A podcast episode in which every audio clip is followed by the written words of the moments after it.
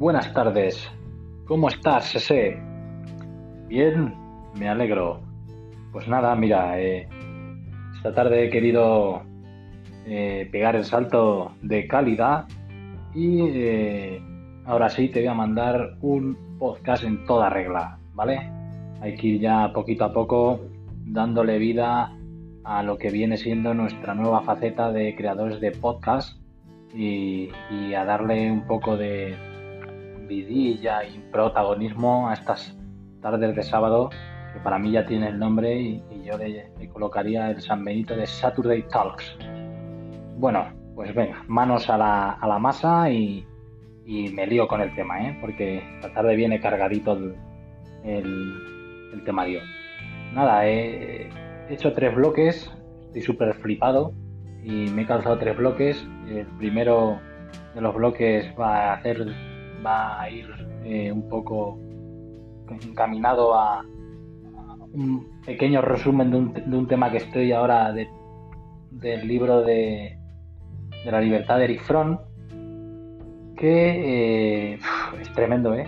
Cómo se repite la, la historia. Ese es el primer bloque. El segundo versará sobre una un análisis que he hecho de Daniel Kahneman, de, a raíz de que me pasaste el vídeo y refresqué el libro que, me, me, diste de Pensar rápido, pensar despacio.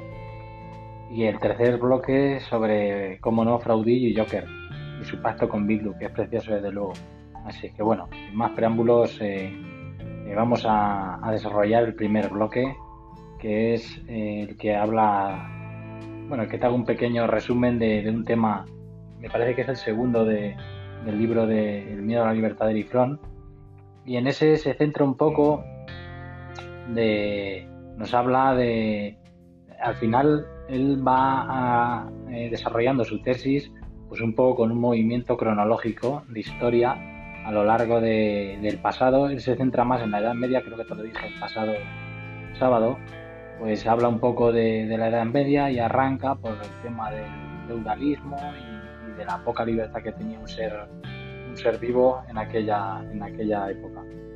Total, explica brevemente que en la Edad Media el sistema feudal era yo nazco campesino, muero campesino, nazco, eh, eh, nazco eh, o sea, mi madre da luz en, en Alcázar San Juan y vivo y muero en Alcázar de San Juan.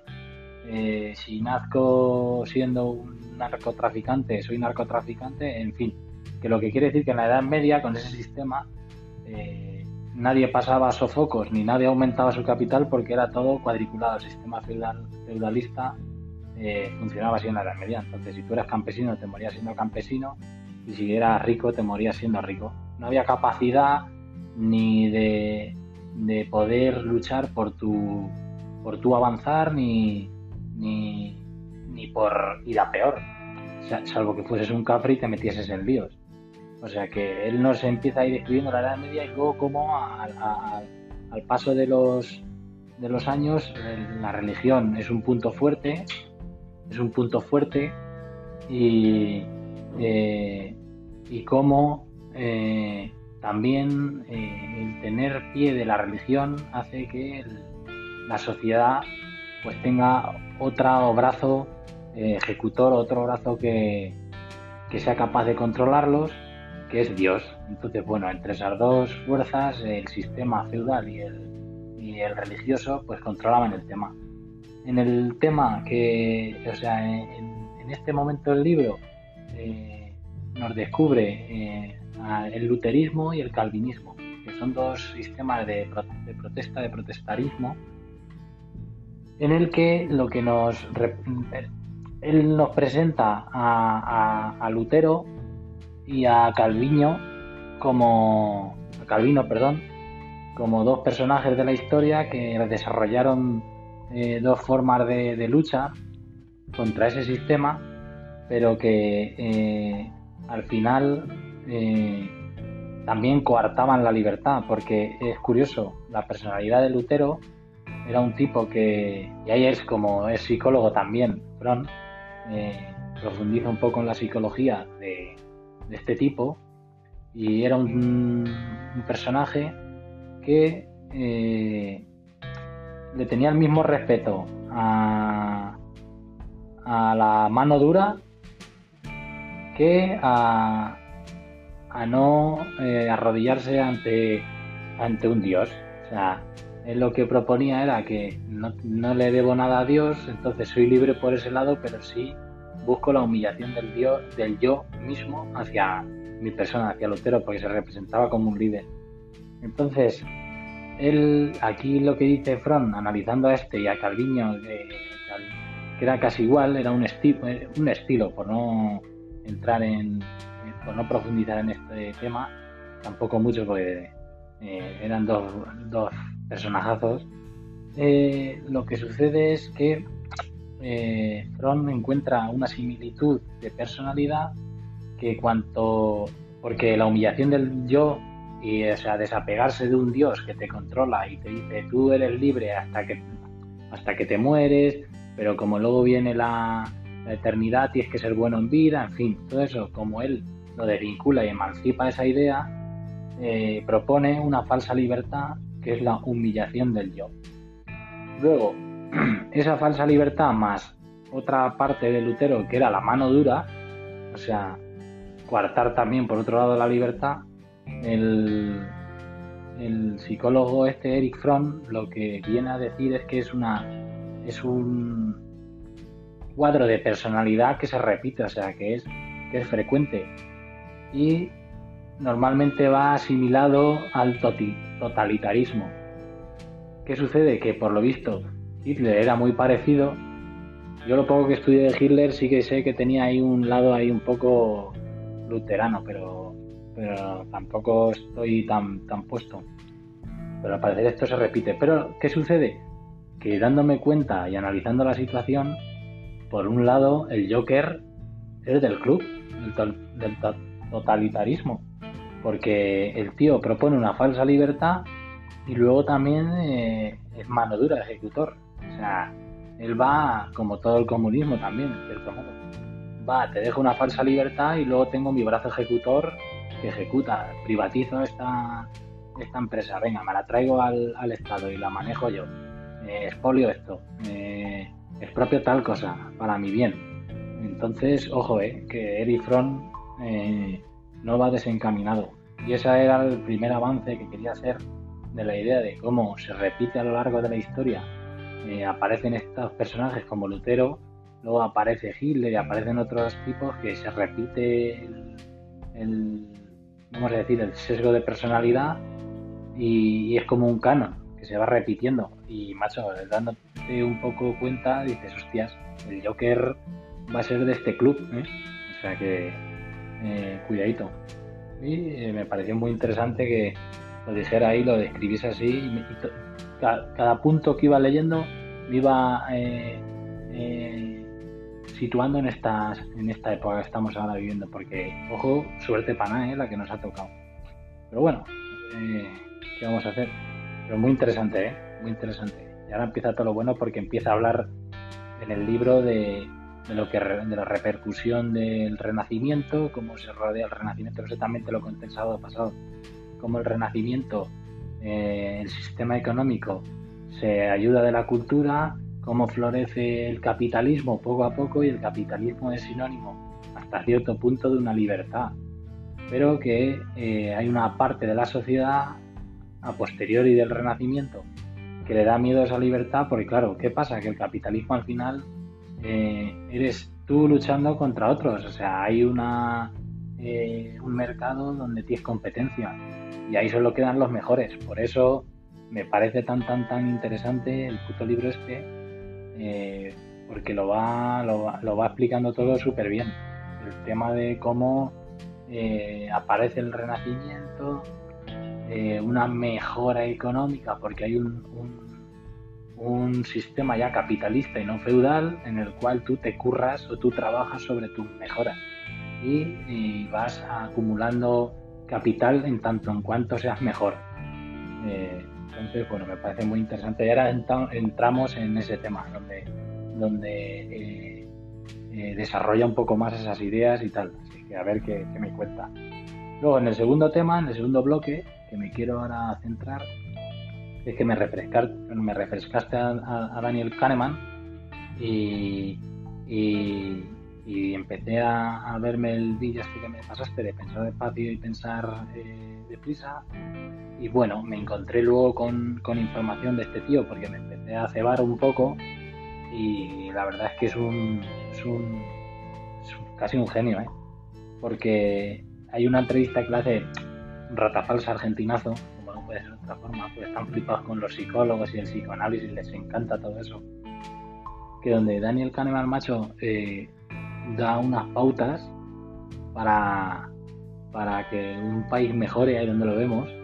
Y la verdad es que me parece tan simple y que mm, así un gobierno como el que tenemos y gobiernos de, muchos lugares no lo desarrollen, al final, claro, todos tiran por su interés. Pero me parece tan simple la idea. El tío este dice, porque el, el, tema que tratan en la entrevista del argentinazo este es el tema de la felicidad, de en busca de la felicidad, cómo encontraremos la felicidad, la felicidad de un país y además describe o hace un, top, top 10 de los países más eh, eh, felices del mundo y casualmente son todos latinoamericanos, el único que se mete en los 10 primeros es en el séptimo Dinamarca. ¿Qué sucede? Que cuando le plantea la, duda o le plantea el tema a Daniel Kahneman, pues le, tira todas las teorías por tierra y además argumenta que ¿por qué son todos países latinoamericanos? Porque son países más emocionales, que se dejan arrastrar más por las emociones y no piensan despacio. Entonces, su sistema económico es una basura, pero ellos realmente se abstraen de eso y son felices. Pero es una falsa felicidad, porque al final el ser humano, eh, una verdadera felicidad es eh, lo completo que sea su sistema racional. Entonces, al final, eh, los países latinoamericanos son felices pero irracionalmente. Y Daniel Kahneman dice que para que un país sea feliz eh, se debería centrar más ese país en, sacar la estadística, hacer un estudio para, eh, eh, en cierto modo, no medir la cantidad de felicidad que hay, sino medir la cantidad de miseria. Si un país es más potente y acaba con la miseria, ese país inmediatamente empezará a ser más feliz porque de manera racional es un país que económicamente será solvente y eh, progresará a una verdadera felicidad. O sea, que el kit de la cuestión es quitar la miseria del país, o sea, centrarse eh, simplemente con intentar eh, apagar o, un poco disipar. Ese, esa mediocridad que hay a, tanto de nivel pues, como España. De nivel económico, que si todo se centra en, el turismo, en la tecnología, las empresas buenas eh, ven aquí porque suben los impuestos, pues todo el tema populista lleva a que eh, estemos inmersos en una falsa felicidad, porque al final hay mucha miseria y ahora se ve en la primera crisis que viene, pues barre, barre porque no tenemos de nada. Y me parece muy interesante, macho, el Daniel Kahneman este y es de verdad un tipo verdaderamente bueno. ¿eh? Además pone, yo no sé si hemos hablado por un ejemplo de un libro que es eh, trata sobre eh, un estudio de dar caramelos a unos niños.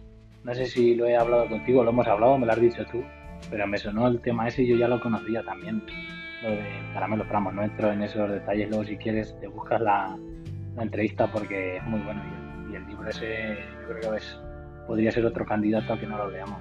Menudo Sherpa le vamos a meter a los libros. Y, luego ya, dando el salto al tercer eh, bloque, que es sobre Fraudillo y Joker y su pacto con Bildu, pues nada, que es eh, totalmente... Eh, nos encontramos con la mayor rata falsa que he visto yo en política en años, Y de hipócritas a más no poder, porque un día tuve yo una discusión en mi trabajo sobre el tema de, la, las eh, de los cuerpos de la guerra civil, que sabes tú que muchos están por ahí eh, perdidos y están en fosas comunes eh, a raíz de terminar la guerra civil. Y por un lado yo sí es verdad que era partidario de esa idea porque, bueno, yo la veo que es un poco ética y un poco a nivel moral poco buena porque eh, no puedes tú tener en fosas a cuerpos de la guerra civil y tal, y bueno, yo creo que dárselo a, a sus familiares sería una buena idea. Y eso lo promulgaban Podemos y, y sobre todo los socialistas. Y bueno, ahí no me pareció mal. Además, eh, un compañero mío me argumentó que tú imagínate que, que, los terroristas, pues bueno, matan los cuerpos, pero no se los llevan a echarlos en fosas comunes. Yo lo vi bien, ¿no? Y aquí es donde viene la contraposición, ¿no? O sea, tú por un lado mmm, vendes eh, en tu campaña eh, política que quieres hacer eso, que desde mi punto de vista me parece una idea buena y una eh, éticamente que es objetiva. Y ahora me vienes con un par de narices y pactas. Lo primero, formas gobierno con proetarras. Y lo segundo, me firmas una derogación de la, de la ley de, de, del trabajo con los proetarras, con los que tú has firmado para eh, convocar el gobierno, que no sé cómo te han dejado tus, tus socios socialistas, me estoy centrando en Sánchez y en el Coletas, cuando en tu mismo partido hay gente a la que ha sido asesinada por ETA.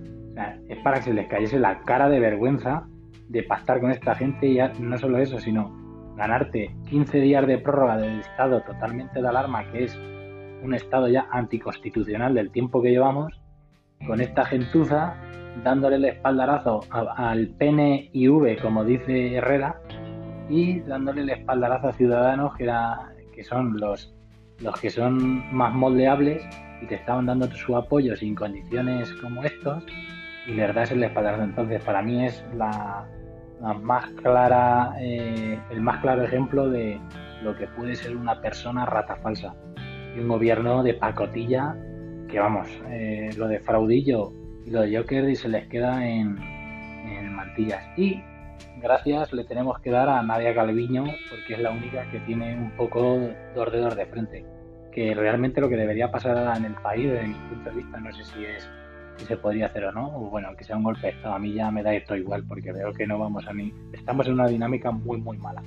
Yo creo que lo mejor que podría pasar ahora mismo es que coja el cargo el rey, eh, quita a los políticos hasta que todo esto pase, se rodee de los mejores y entre ellos que deje a Nadia Calviño ahí, pero que se rodee de los mejores, de 4 o 5 y ya hagan los tejemanejes de todo esto, porque de verdad que el atajo que hay ahí en el Congreso es para mear en esa rota. Sobre todo, eh, sobre todo, ya te digo, esos dos, eh.